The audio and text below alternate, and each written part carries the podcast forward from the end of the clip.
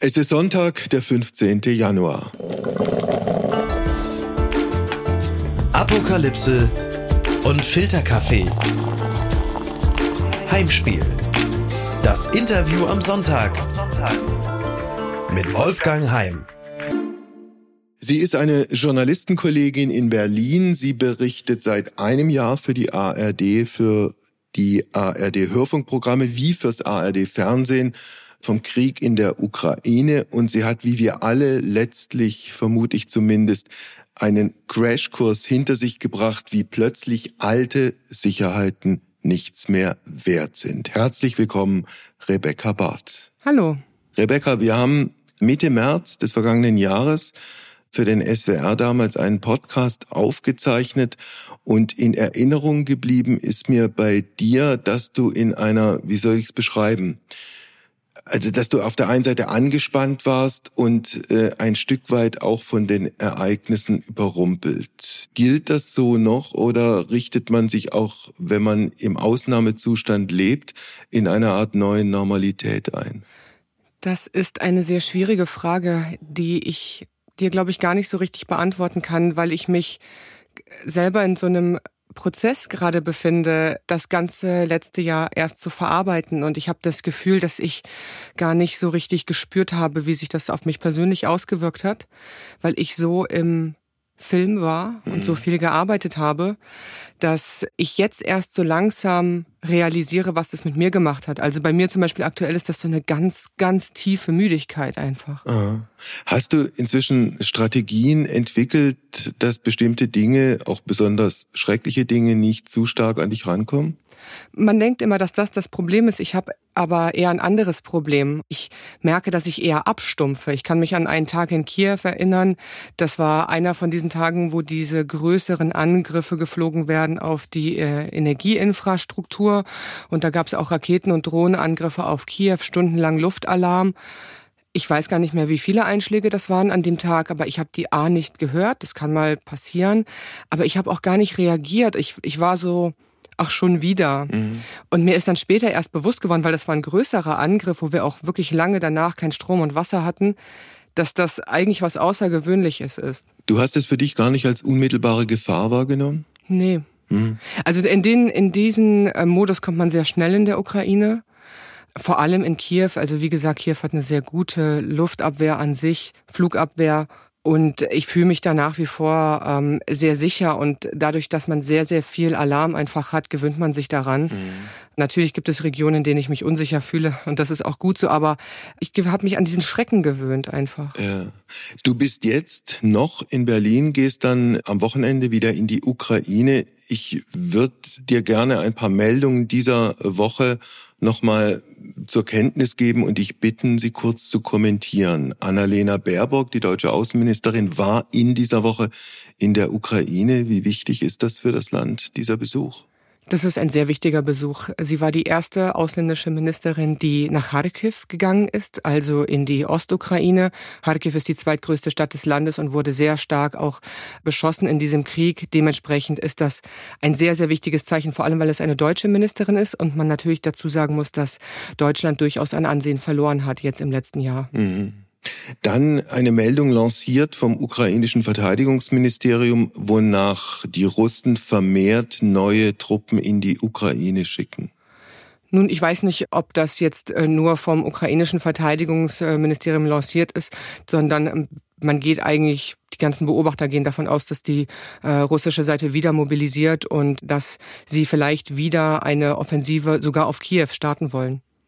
Dann einer, der möglicherweise mit die größte Charakterveränderung im letzten Jahr mitgemacht hat, der frühere Präsident Medvedev, der schon mit sehr extremen Aussagen äh, aufgefallen ist, der jetzt in dieser Woche gesagt hat, die westlichen Panzer sind bald rostiges Altmetall. Ja, ich glaube, das zeigt äh, die Nervosität doch auch auf russischer Seite, was diese Panzerlieferungen angeht. Und mich erinnert das an einen Besuch in Izium. Das ist auch in der Ostukraine, in der Region Kharkiv. Da war ich vor Ort und habe äh, das ukrainische Militär begleitet, die ziemlich schrottige, rostige russische Panzer dort wieder fit gemacht haben, weil sie dort in der Region Kharkiv sehr viel russische Militärtechnik erobern konnten, weil sie dort die äh, Russen eben sehr schnell zurückdrängen konnten. Und mit rostigen Panzern verbinde ich eigentlich diesen Tag in Isium, wo wir mhm. über sehr viele zerstörte, rostige Panzer geklettert sind. Wobei du, das habe ich zumindest gelesen, noch aus einem ganz anderen Grund sowas wie eine Expertin in Sachen äh, russischem beziehungsweise ukrainischem Militär bist. Du hast deine Universitätsabschlussarbeit geschrieben über ukrainische Soldatinnen. Ist das korrekt? Ja, wobei ich eher Expertin, also das ist eine soziologische Arbeit gewesen. Das heißt, ich bin keine Militärexpertin. Ich kann dir gar nicht so viel erzählen über Taktiken und Waffen. Äh, da ging es darum in dieser Arbeit, wie sich auf das Selbstbild einer Frau praktisch auswirkt, wenn man sich in einem sehr männlich dominierten Umfeld durchsetzt. Und das sind Frauen gewesen, die auf Kampfposition waren, also die wirklich an der Waffe ähm, gekämpft haben. Und zu diesem Zeitpunkt oder an dem Zeitpunkt, wo viele von diesen Frauen erstmals ähm, eine Waffe zur Hand genommen haben, war das nicht rechtlich möglich eigentlich. Und diese mhm. Frauen sind häufig durch diese sogenannten Freiwilligenbataillonen eben auf ihre Position gekommen. Und wie haben diese neuen Jobs diese Frauen verändert? Was denkst du? Also viele von denen sind sehr sensibilisiert worden, doch für ja fast feministische Aspekte könnte man sagen, also für Ungleichheiten zwischen Männern und Frauen, weil sie das da einfach sehr krass gespürt haben, dass sie nicht dazugehört haben. Und wieder andere, ähm, das ist so die zweite große Gruppe, die ich herausfinden konnte, versuchen eher sich den Männern anzupassen und dann andere Frauen auszuschließen, was auch sehr interessant ist. Vor allem die Frauen, die nicht kämpfen, die beispielsweise beispielsweise im Sekretariat sind oder mhm. irgendwas mit Papier machen. Wie haben denn umgekehrt in dieser ukrainischen Armee die Männer reagiert darauf, dass plötzlich äh, Frauen in letztlich eine klassische Männerdomäne eingebrochen sind? Die Männer habe ich ja, muss ich ehrlich sagen, nicht interviewt. Das heißt, ich weiß so. es nicht. Ich kann es nur erzählen, wie die Frauen über die Männer gesprochen haben, aber äh. da fehlt mir natürlich dann die Originalquelle. Okay. Um diesen Aspekt abzuschließen, äh, du kommst aus Bonn beziehungsweise aus der Nähe von Bonn hast Slavistik studiert. Warum? Mit welchem Hintergrund? Ich habe mir damals gar nicht so viel dabei gedacht, tatsächlich. Ich habe einfach in der Schule auch durch mehr oder weniger einen Zufall hinten raus noch angefangen, Russisch zu lernen und konnte das nicht richtig nach dem Abi und wollte das einfach richtig lernen. Und deswegen dachte ich, naja, wie machst du das am besten? Studierst du es halt. Und so habe ich dann Slavistik studiert und noch äh, Soziologie und Politikwissenschaften im, im Zweitfach. Mhm. Hast in Berlin studiert, FU und Humboldt-Universität und hast relativ viele Auslandskontakte dann gehabt und Auslandsaufenthalte auch. Welches waren die wichtigsten für dich? Äh, Moskau und Kiew. Warum? Es waren beides Auslandaufenthalte, die schon während dieses Krieges stattgefunden haben. Also der Krieg hat 2014 ja begonnen. Ich bin im Winter 2014, 15 in äh, Moskau gewesen, mhm. im Auslandssemester vorher in der Ukraine und habe den direkten Vergleich einfach gehabt und habe damals schon gemerkt, dass man doch in zwei verschiedenen Welten lebt und ähm, dass das Verständnis für die andere Seite fast nicht da ist und mhm. dass auch eine sehr große Brutalität auf der russischen Seite herrscht. Selbst unter den Studierenden. Die haben Witze damals darüber gemacht, beispielsweise, dass ihnen demnächst die gesamte Ukraine gehört und fanden das witzig. Ja das Nachbarland. Ja, das lief also quasi unter der Überschrift Heim ins Reich. Also so eine, so eine Erzählung, die Putin ja auch äh, ständig wiederholt, dass die Ukraine sowieso kein eigenständiger, äh, selbstständiger Staat ist mit dem Recht auf Unabhängigkeit, sondern eigentlich in einer Form von Rekolonialisierung wieder zurück ins russische Reich kommen soll. Ja, das war vielleicht bei der Krim-Annexion so, also wo man wirklich gesagt hat, okay, die ist immer schon russisch gewesen, deswegen ist es vollkommen richtig, dass sie jetzt wieder zu uns gehört. Bei dem Konflikt, der damals oder dem Krieg in der Ostukraine, war das Narrativ eigentlich auch das gleiche wie heute. Also die Leute da, damals hatten schon in Russland die äh, Meinung, dass sie dort äh, die Nazis bekämpfen müssen und ihre Brüder im Donbass befreien müssen. Also mir haben auch junge Männer sowas gesagt wie, ja, natürlich gehe ich dort jetzt auch freiwillig für Russland kämpfen, wie damals mein Opa schon gegen den Faschismus gekämpft hat. Aber trotzdem schwingt im gesamten Bild der Russen oder der allermeisten Menschen in Russland, wenn sie auf die Ukraine gucken, eben etwas von oben herab mit. Also sie gucken runter entweder auf ihren kleinen Bruder ja. oder auf die kleinen Russen, die vielleicht ja. diesen komischen Akzent sprechen, der aber eigentlich keine eigene Sprache ist. Und man nimmt es einfach nicht ernst. Man nimmt dieses Land nicht ernst. Wie hast du es dann umgekehrt in Kiew erlebt? Also nochmal 2014 ist Putin auf die Krim, hat die Krim annektiert oder annektieren lassen. Wie war die Stimmung damals in Kiew und in der Ukraine? Ich habe das damals als blutigen, aber doch auch Aufbruch wahrgenommen. Es war natürlich sehr schrecklich, dass der Krieg angefangen hat und das erste Mal, als ich da war, war das so eine Zeit, wo ähm, niemand so richtig wusste, gibt es unseren Staat eigentlich morgen noch. Also es war wirklich kurz davor, dass dieser Staat zerfällt und die Menschen haben selber dafür gesorgt, dass der Staat nicht zerfallen ist, mhm. indem sie die Armee unterstützt haben, indem sie selbst an die Front gegangen sind. Also das hat die Gesellschaft geschaffen. Und dieses Gefühl, dass die Menschen selber etwas schaffen können, etwas Bedeutendes, hat die so zusammengeschweißt, ja. dass das so eine ganz starke Energie auch freigegeben hat. Und das fand ich sehr inspirierend damals. Dazu passt ja auch das aktuelle Narrativ von Frau Merkel, die gesagt hat, mit dem Abkommen von Minsk hätte man die Ukraine sozusagen befähigt, in, im, im Lauf der nächsten Jahre sowas wie eine Wehrfähigkeit überhaupt erst aufbauen zu können. Ja, das ist vielleicht eine positive Lesart. Äh, man muss dazu sagen, das Minsker Abkommen wird aus ukrainischer Sicht sehr stark kritisiert. Es hat einen Geburtsfehler. Dieser Geburtsfehler ist unter anderem, dass Russland dort nicht äh, Kriegs- und Konfliktpartei ist, sondern äh, die Ukrainer sollten mit den Vertretern der sogenannten Separatisten verhandeln die wiederum eigentlich von Moskau kontrolliert sind. Und so ist dieses Abkommen so strukturiert, dass es nie es ist eigentlich fast unmöglich, damit wirklich ähm, zu einem Frieden auch zu kommen. Mhm. Es hat den Ukrainern zu einem gewissen Zeitpunkt Zeit verschafft, in dem Sinne, dass es sehr blutige Kämpfe erst einmal angehalten hat, aber auch die Waffenstillstände, die in diesem Abkommen vereinbart waren, sind sofort wieder gebrochen worden. Also ich halte Minsk eigentlich für einen Versuch, der fehlgeschlagen ist. Dann der 24. Februar des Jahres 2022. Du warst in der Ukraine, du warst in einer äh, Stadt in der Ostukraine und bist nachts im Hotel oder am frühen Morgen im Hotel mit welchen Geräuschen wach geworden? Mit Explosionsgeräuschen. Wie wahrscheinlich das gesamte Land. Ne? Am 24. Februar um 5 Uhr ist es eigentlich überall eingeschlagen. Kiew, ich war in Kramatorsk. Mhm. Kramatorsk ist heute sowas wie eine Geisterstadt. Da leben immer noch sehr viele Menschen, aber die aller, allermeisten sind geflohen. Es ist eine der größten Städten im Donbass, wo wir im Verlauf dieses Krieges auch schon Angst hatten, dass äh, die russischen Truppen diese Stadt vielleicht einnehmen könnte. Sie ist hier vielleicht bekannt für einen Angriff auf den Bahnhof in Kramatorsk, mhm. wo sehr, sehr viele Menschen gestorben sind. Und das waren Menschen, die flüchten wollten. Mhm. Frauen, Kinder, die da den Zug nehmen wollten und in die Westukraine flüchten wollten.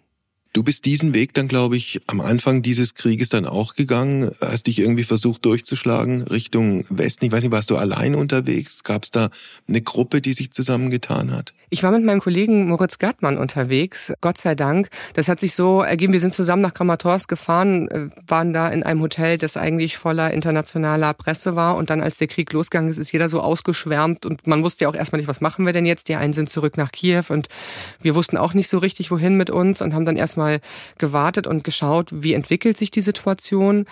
Man konnte überhaupt nicht absehen, wie schnell rücken die Truppen vor, von wo rücken sie vor. Und dann haben wir irgendwann nachmittags einen Zug genommen und dachten, ja, mal schauen, gucken, wie weit wir kommen. Und wir sind am ersten Tag bis Dnipro gekommen.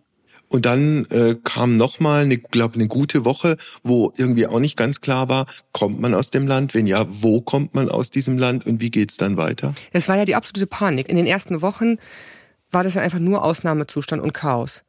Die einen haben sich bewaffnet und Molotow-Cocktails gebaut und versucht irgendwie selber Barrikaden gefühlt zu bauen und die kommenden russischen Truppen irgendwie abzuwehren. Die anderen haben ihre Kinder genommen und haben versucht, irgendwie in Sicherheit zu kommen. Und das sind dann ja so Fluchtwellen, wo einfach zu viele Menschen gleichzeitig in die, in die gleiche Richtung wollen. Und dementsprechend war die Grenze praktisch zu. Also man kam da schon raus, aber es hat teilweise tagelang gedauert. Und ich habe dann Corona bekommen in dieser ersten Woche und dachte ich, na, wenn ich mich jetzt, weiß ich nicht, mit Fieber oder so mhm. da in eine Schlange stelle und da zwei Tage warten muss, nicht die beste Idee. Dann gehe ich lieber ins Hotel mhm. und mach das mal einmal durch und dann bin ich wenigstens warm. Und bist dann rausgekommen im Anschluss? Wir haben dann nach, einer, nach der ersten Woche ungefähr wird das gewesen, da ist dann ein kleinerer Grenzübergang ähm, geöffnet worden und Moritz war einen Tag vorher da und meinte, da ist kaum was los und dann sind wir sehr früh aufgestanden und dachten, komm. Und das Gute war, wie der Zufall so will, auf der anderen Seite hat ein Bekannter von mir aus Berlin Evakuierung oder so Hilfsbusse organisiert für Menschen, um sie nach Deutschland zu bringen. Und dann habe ich ihn gefragt, habt ihr zufällig noch einen Bus? Und er so, naja, ja. mal schauen. Aber der hat uns dann auf der anderen Seite eingesammelt und das war nach der ersten Woche wirklich sehr schön, auch mal ein bekanntes Gesicht zu sehen. Dein zweiter Turn in der Ukraine war dann im Sommer des Jahres 2022, also zu einem Zeitpunkt, wo der Krieg fast schon sowas wie Normalitätsstatus bekommen hat. Was waren im Rückblick bei diesem zweiten Turn die eindrücklichsten und eindringlichsten Erlebnisse für dich? Ich habe dir was mitgebracht tatsächlich dazu. Okay. Warte mal. Ich weiß nicht, ob du das sehen kannst. Also wir sind auch per, per Videoschalte miteinander verbunden. Du sitzt relativ weit weg. Ich sehe jetzt nur, dass du eine, äh, eine, äh, Zeitung, eine Zeitung. entblätterst oder beziehungsweise aufblätterst. Das ist die Komsomolskaya Pravda. Das ist eine russische okay. Zeitung. Und man sieht hier auf der Titelseite ja irgendwie Männer in einer Fabrik. Und da drunter steht, nach der Befreiung nur noch Entwicklung. Okay. Und diese Zeitung hat mir eine Frau mitgebracht. Da habe ich recherchiert zu Herson, die Stadt, die jetzt zurückerobert wurde, vor gar nicht ja. allzu langer Zeit. Die war damals noch besetzt. Und ich habe versucht herauszufinden, was passiert denn eigentlich in den besetzten Gebieten, mhm. seitdem die russischen Truppen dort die Kontrolle übernommen haben. Und diese Frau ist dann geflohen und ich habe sie direkt nach der Flucht auf der anderen Seite getroffen. Und diese Zeitung hatte sie mitgebracht, die ist vom Juli. Und das zeigt für mich diese Absurdität auch dieses Krieges, diese zwei Welten. Diese Zeitung, wo drauf steht, ihr werdet befreit und danach wird alles besser. Wenn ja. man die aufklappt, dann steht da drin, die Nebenkosten sinken, die ähm, russischen Sozialkosten bekommt ihr, also alles tutti, alles super. Ja. Und ich stehe auf diesem Parkplatz, wo diese ganzen Geflüchteten ankamen. So der erste Sammelpunkt ist das, nachdem die die letzten Checkpoints durchfahren haben.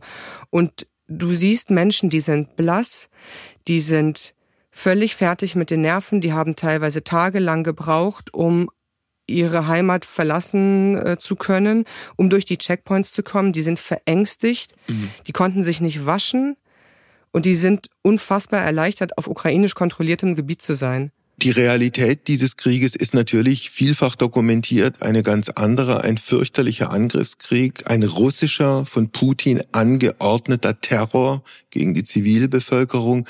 Hast du beispielsweise Menschen erlebt, äh, die die schrecklichste Dinge durchgemacht haben, die ihre Angehörigen äh, durch welche grausame Art und Weise auch immer verloren haben? Ja, natürlich. Leider Gottes ähm, sehr viel.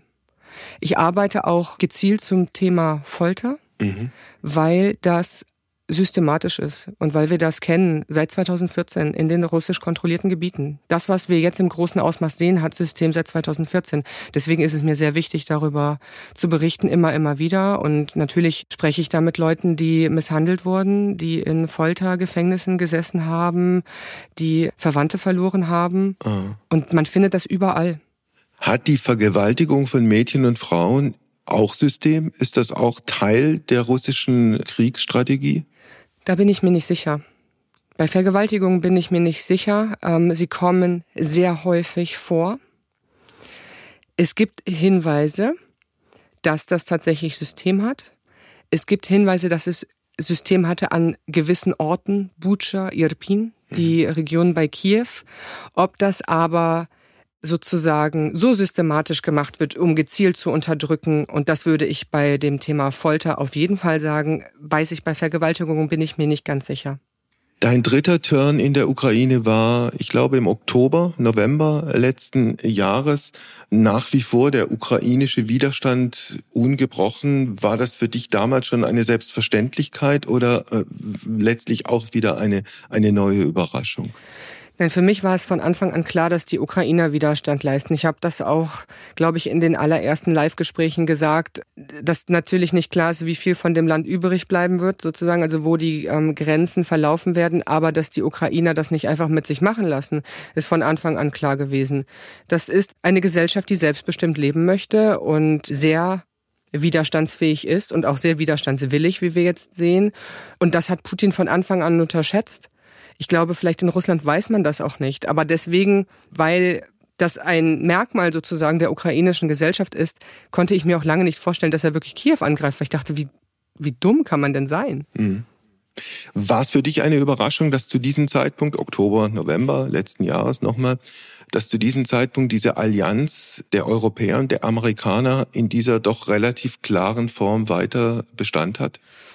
Darüber habe ich mir tatsächlich nicht wirklich Gedanken gemacht. Ich ähm, bin sehr in diesem, was passiert in der Ukraine, mhm. Fokus und ähm, kriege natürlich mit, was in, in Deutschland ähm, passiert und muss dazu sagen, dass ich doch etwas enttäuscht bin, weil ich das Gefühl habe, dass äh, wir die gleichen Fehler machen, wie wir sie 2014 gemacht haben. Und damals haben wir eine Debatte geführt, die sich im Kreis dreht. Unabhängig von den Entwicklungen vor Ort drehen wir uns im Kreis und das machen wir auch jetzt wieder.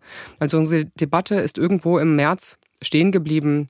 Waffenlieferungen, sind sie nun gut oder nicht? Und also wir drehen uns einfach die ganze Zeit im Kreis. Wir diskutieren und diskutieren und diskutieren. Meinst du mit wir, wir Deutschen oder mhm. wir Europäer? Wir Deutschen. Okay. Wir Deutschen. Wir laden Menschen in Talkshows ein, die offensichtlich das Land nicht kennen und den Konflikt nicht gut genug kennen die aber auch eine Meinung zu dem Konflikt haben und erwecken damit den Anschein, dass äh, beispielsweise so etwas wie äh, Friedensverhandlungen zum aktuellen Zeitpunkt tatsächlich irgendwie möglich wären. Und das stimmt einfach nicht. Mhm. Also wenn ich da einen Namen nennen darf, Sarah Wagenknecht beispielsweise fährt genau diese Linie, wird auch immer noch in die Talkshows entsprechend eingeladen, um ihre Argumente äh, vorzubringen, äh, was ja im Übrigen auch Zeichen für eine funktionierende und liberale Presse ist, dass man auch Leuten, die anderer Meinung sind als man selbst, ein bestimmtes Forum auch gibt oder siehst du das anders? Nee, das sehe ich überhaupt nicht anders. Also bei Sarah Wagenknecht, sie ist ähm, eine Politikerin, mhm. ist das unser Job. Also wir müssen das abbilden. Aber es gibt Menschen, die sich als Experten ausgeben, die keine sind. Zum Beispiel? Also wer mir jetzt spontan einfällt, ist kein Experte, aber jemand wie Richard David Brecht oder Alice Schwarzer. Mhm. Dieter Bohlen. Manchmal, manchmal läuft durch die Agenturen, dass Dieter Bohlen auch seine Meinung wieder zum Ukraine-Konflikt gesagt hat und dass sie sich ja bitte an den Verhandlungstisch setzen sollen. Hm. Das sind Dinge, da müssten wir uns als äh, Journalistinnen und Journalisten aus meiner Sicht nicht mit beschäftigen, hm. weil es nicht zielführend ist. Müssen wir uns aus einem ganz einfachen, simplen und banalen Grund mit dieser Frage nicht beschäftigen, weil wir eigentlich seit 2000 Jahren wissen könnten, dass Wladimir Putin ein geheimdienstsozialisierter Sowjetbürger war, der seine ganze Karriere dem KGB, dem Geheimdienst verdankt und der mit anderen Worten logischerweise ein professioneller Lügner, Betrüger und Manipulateur ist? Ich finde das eine steile These ich weiß nicht, ob Putin von Anfang an diese Ziele hat. Es gibt ja auch Beobachter, die ihn anders eingeschätzt haben, die die ganze Zeit davon ausgegangen sind, es gab so eine Art Putin 1 und Putin 2 und ähm, jetzt durch diesen Krieg ihre Meinung dazu ändern. Ich bin der Meinung, wir sollten keine Zeit auf, ich sag mal in Anführungsstrichen, Experten, die dann doch keine sind, verschwenden, einfach ja. weil wir einen Auftrag haben, und zwar die Leute zu informieren. Und wenn wir ihnen immer wieder auch wenn es Politikwissenschaftler oder so sind, vorsetzen, die Ansichten vertreten, die einfach komplett unrealistisch sind und elementares Wissen über den Konflikt und über die Situation vor Ort nicht haben, dann äh, glaube ich einfach, dass wir unseren Job nicht richtig machen. Ja. Darf ich trotzdem noch mal kurz auf Wladimir Putin kommen? Also möglicherweise hast du darauf angespielt, weil Putin 1, Putin 2, es gab ja einen Wladimir Putin Anfang der Nullerjahre, der auch im Deutschen Bundestag gefeiert wurde, der eine Rede gehalten hat, sind alle aufgestanden, haben applaudiert. Zu diesem Zeitpunkt hat Putin Tschetschenien auf eine barbarische Art und Weise platt gemacht. Das haben wir aber alles äh, genauso verdrängt oder ausgeblendet, wie wir es danach ausgeblendet haben, was er in Georgien veranstaltet hat, äh, wie seine Generäle in Syrien die Krankenhäuser bombardieren ließen und, und, und. Ja, absolut. Ich weiß nur eben nicht, es ist einfach sehr schwer nachzuweisen, ob das, was er jetzt macht, von Anfang an sein Ziel war. Für mich ist es ganz klar, dass er gelernt hat, dass er das ja machen kann. Und das mit jedem Krieg, den er geführt hat. Er annektiert die Krim, es gibt ein bisschen Sanktionchen, aber es dauert gar nicht so lange, bis es die ersten Stimmen auch wieder im Westen gibt, ob man diese Sanktionen nicht aufheben. Und mhm. Wandel durch Handel war immer unser Ansatz. Ja, wir müssen feststellen, dass das einfach nicht funktioniert hat. Genau, und das ist sozusagen die Lebenslüge der Deutschen, letztlich auch diese doppelte Moral. Also wir, wir sind ja immer ganz groß mit unseren moralischen Ansprüchen an die Welt und an andere Länder und andere Menschen und gleichzeitig machen wir mit den Putins in, und mit den Schis und da kann man äh, noch Saudi-Arabien und ich weiß nicht wen mit dazu nehmen, die besten und lukrativsten Geschäfte. Ja, wobei ich glaube, dass das Bedürfnis vieler Menschen in Deutschland, ein gutes Verhältnis zu Russland zu haben, eigentlich eine gute Intention hat. Nämlich aus dem Verständnis und den Lehren, die wir gezogen haben aus unserer eigenen Geschichte, aus dem Zweiten Weltkrieg. Darin liegt aber ein Fehler und das merken wir jetzt. Denn wir verwechseln die Sowjetunion, ähnlich wie das Putin im Übrigen tut, mit Russland. Das heißt, die Sowjetunion hat uns befreit von den Nazis. Eigentlich, wenn wir an den Zweiten Weltkrieg und an Russland denken, denken wir an die Sowjetunion und damit an ukrainische Soldaten, belarussische Soldaten, so viele andere Gesellschaften, denen wir das gleiche Leid angetan haben. Und vor allem hat ein Großteil des Zweiten Weltkriegs oder der größte Teil des Zweiten Weltkriegs in genau diesem Gebiet, also Belarus, Polen, Ukraine stattgefunden. Mhm. Diese Gesellschaften haben am aller, allermeisten gelitten. Und das ist aber in unserem historischen Verständnis irgendwie nicht angekommen, sondern wir danken immer noch Russland und wir wollen halt nicht, dass unsere Panzer gegen russische irgendwie kämpfen und vergessen halt die Länder dazwischen komplett. Ja, wobei nur zur Erinnerung, Putin hat ja mal, weiß ich in dem Interview auf die Frage, was für ihn die größte Katastrophe äh, war, auch für ihn biografisch gesagt, es war der Zusammenbruch der Sowjetunion Ende der 80er Jahre. Ja, man könnte, man, ich denke, wenn man ähm, hinterher ist man immer klüger, ne? wenn man jetzt zurückschaut mit dem Wissen von heute. Und man, man kann das unterschiedlich auslegen. Jetzt haben wir einfach ein Wissen, was wir ähm, vorher noch nicht hatten. Ich selber habe auch den Krieg in der Ostukraine immer als äh, ganz klar als Krieg gesehen, aber durchaus als komplexer. Mir ist immer klar gewesen, dass der russisch initiiert ist und eigentlich von Russland geführt, also dass es ein Krieg zwischen Russland und der Ukraine ist und nicht mit irgendwelchen Separatisten. Und dennoch mhm. habe ich die Dinge nicht so klar gesehen, wie sie heute sind. Du hast äh, vorhin erzählt, dass du nach der Annexion der Krim diesen Studienaufenthalt in Moskau hattest und eigentlich erschrocken warst darüber, wie auch Studierende, Studentinnen, Studenten, äh, in welch abschätziger Weise die über die Ukraine gesprochen haben. Hast du aktuell noch Kontakte in Richtung Moskau, Richtung Russland? Nee, das ist ähm, leider komplett eingeschlafen. Mhm. Wir haben in diesem Prozess, ich bin immer mehr in die Ukraine gereist, ähm, uns immer weniger eine gemeinsame Sprache gefunden, würde ich sagen. Ich habe letztens durch Zufall nochmal das Facebook-Profil von einer ehemaligen Kommilitonin aus Moskau. Und das ist eine, eine der besten Unis des Landes. Da sind wirklich keine Leute, die nicht auch die Möglichkeit haben, sich anders zu informieren. Ich habe ihr Facebook-Profil gefunden und sie ist komplett auf Linie. Mhm. Also wir gegen den Faschismus und so weiter. Und eine ihrer besten Freundinnen damals im Studium ist eine Ukrainerin aus Kharkiv, mhm. die in Deutschland lebt, mit der ich ab und an, nicht viel, aber ab und an Kontakt habe. Und deren Familie lebt in Kharkiv. Und ich, das ist ganz, ganz häufig ähm, passiert, dass gute Freunde, sogar Familienmitglieder, ähm, dass man denen erzählt, wir werden gerade von euch beschossen und mhm. auf der anderen Seite wird es nicht geglaubt. Wobei es möglicherweise auch noch eine ganz andere Sicht gibt. Ich, ich komme deshalb drauf, ich habe in dieser Woche in ganz anderem Zusammenhang mit einer Psychologin telefoniert, die russische Wurzeln hat, also die, die Eltern kommen aus der früheren Sowjetunion und die sagt, äh, für sie und ihre Familie und für ihre Freunde ist ein Begriff ganz zentral geworden und dieser Begriff heißt Scham. Mhm. Also möglicherweise ich weiß nicht, ob man da Hochrechnungen machen kann. Möglicherweise ist das ja auch eine Reaktion von Leuten, die in Russland leben, äh, die dem System Putin gegenüber kritisch eingestellt sind und vor allem diese, diese Propagandamärchen nicht glauben dass die vielleicht auch solche Gefühle entwickeln. Ich weiß es nicht. Mit Sicherheit. Und das haben wir auch in der Ukraine. Es gab ja auch in der Ukraine bis zum 24. Februar, vor allem in der Ost- und Zentralukraine, viele Menschen, die enge Verbindungen immer noch äh, zu Menschen in Russland hatten und die das die, die auch ein, ein gutes Bild von Russland hatten, die mir bis einen Tag vor Kriegsbeginn eigentlich erzählt haben, ach, Die werden uns doch nicht angreifen. Und äh, diese Menschen, für die ist natürlich eine Welt zusammengebrochen. Das sind häufig Menschen, die, ähm, ich bin jetzt 30, also ich würde sagen, meine Elterngeneration so ab 50 äh, plus, mhm. die auch in der Sowjetunion sozialisiert wurden, die trotz der ganzen Konflikte, die es auch in den vergangenen Jahren gab, immer, immer gesagt haben, ach, und Politik hat doch auch nichts mit uns zu tun und wir wollen aber damit unseren Cousins und unseren Freunden noch von früher. Politik interessiert uns alles nicht. Mhm. Und die haben häufig die Erfahrung gemacht, dass ihre Kinder sie aber dafür kritisiert haben. Und da ist jetzt ein ganz interessanter Prozess eigentlich in diesen Familien auch im Gange, wo sehr viele Eltern ja mit ihren Kindern Gespräche führen und zu dieser Erkenntnis kommen, dass sie, dass ihre Welt bricht zusammen und sie schämen sich mhm. in vielen Fällen und können das dann teilweise auch nicht zugeben.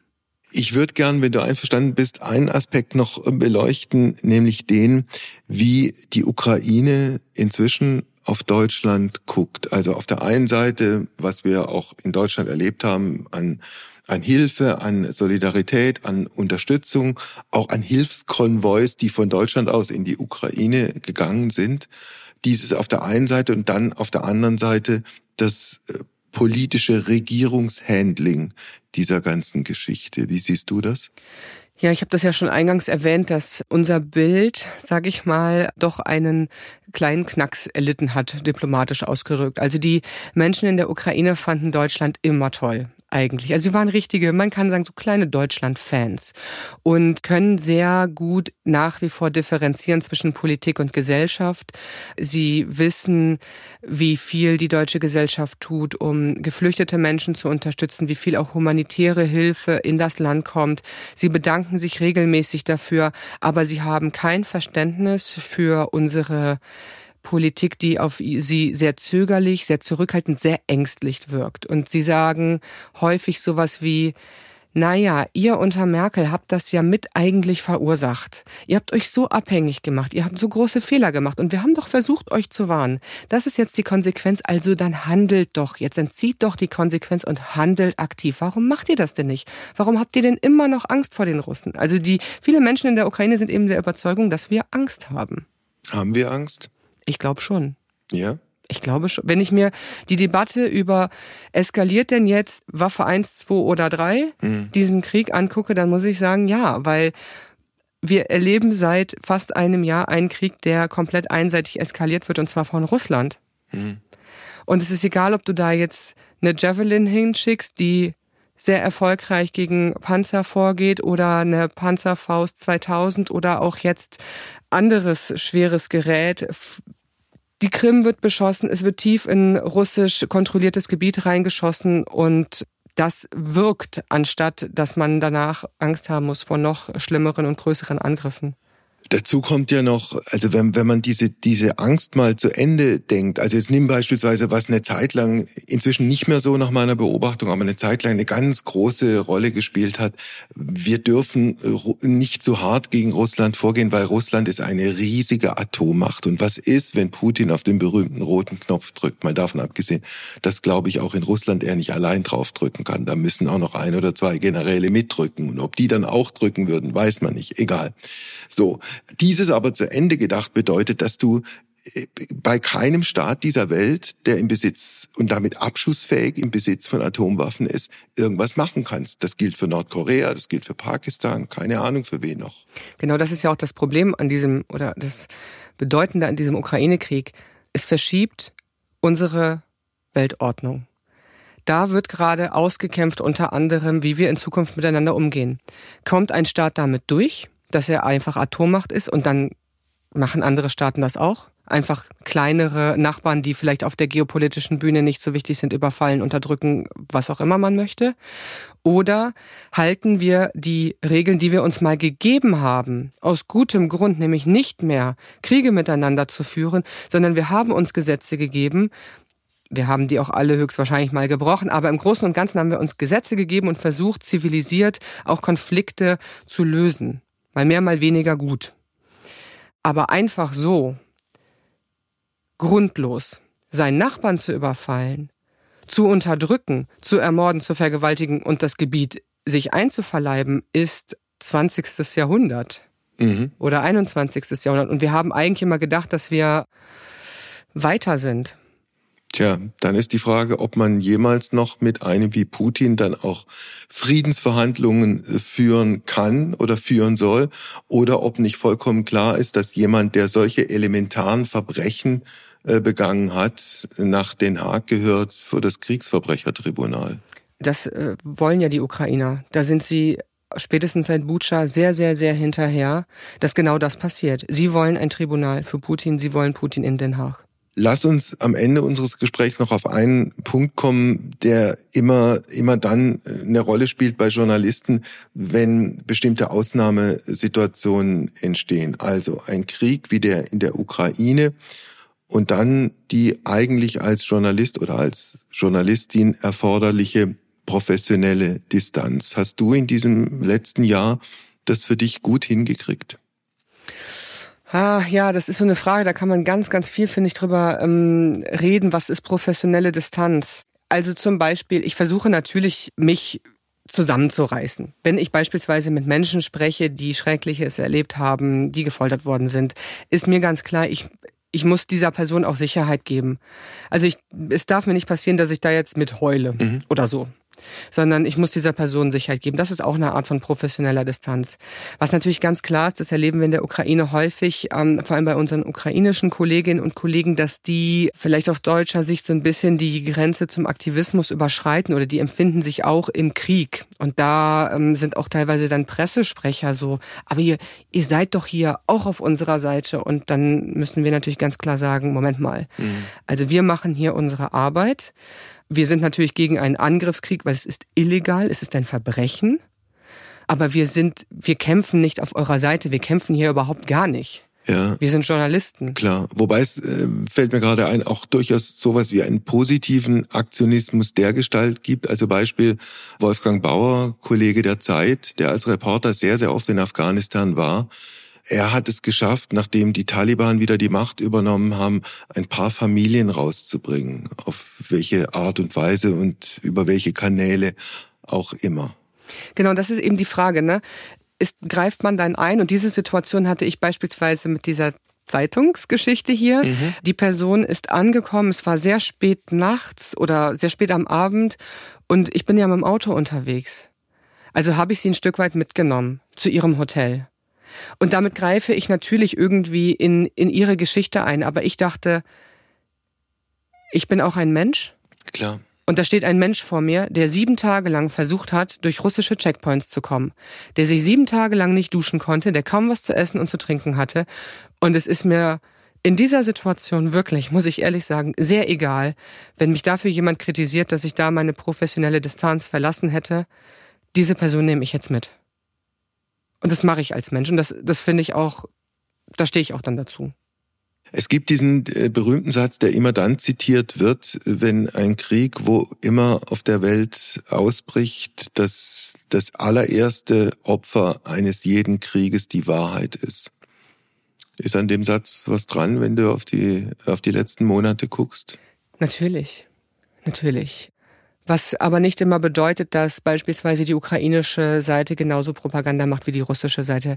Sie hat eine Art der äh, Propaganda, aber nicht vergleichbar, nicht vergleichbar, was das ausmacht, der Lügen, der bewussten Lügen angeht. Ähm, was ich in der Ukraine aber erlebe, ist eine Art Selbstzensur.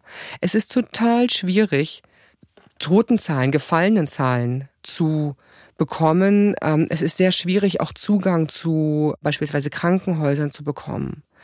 Also da sind die Ukrainer ja nicht sonderlich offen mit und die Gesellschaft trägt das aber mit.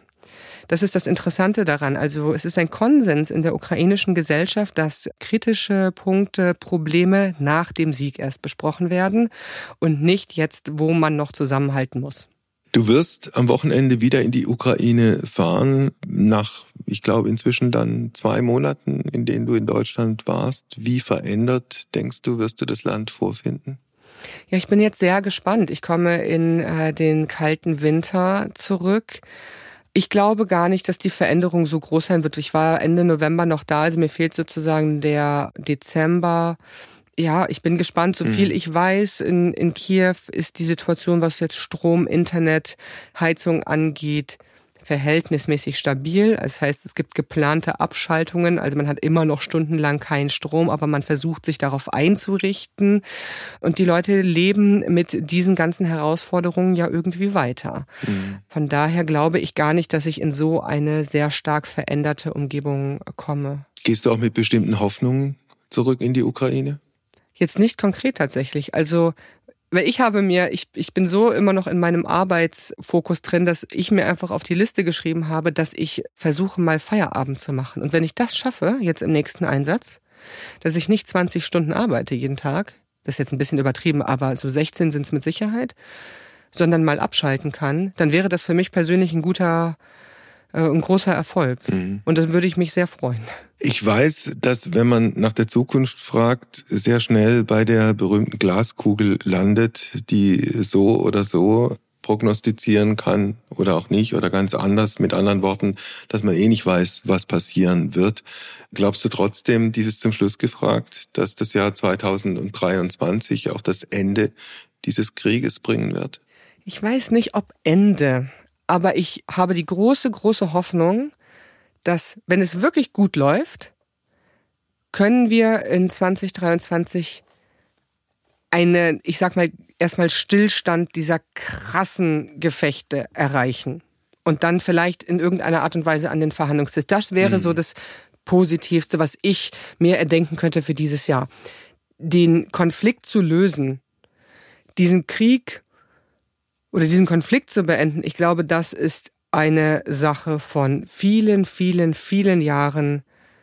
Wir müssen uns darauf einstellen, dass dieser Konflikt bleiben wird, dass wir eine Art eiserner Vorhang vielleicht wieder haben werden in Europa und der wird höchstwahrscheinlich verlaufen an der Grenze eben in der Ukraine, wo dann die Waffen hoffentlich bald zum, zum Schweigen gebracht werden.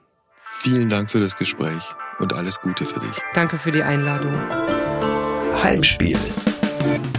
Apokalypse und Filterkaffee ist eine Studio Bummens Produktion mit freundlicher Unterstützung der Florida Entertainment. Redaktion Wolfgang Heim. Executive Producer Tobias Baukage. Produktion Hanna Marahiel. Ton und Schnitt Mia Becker.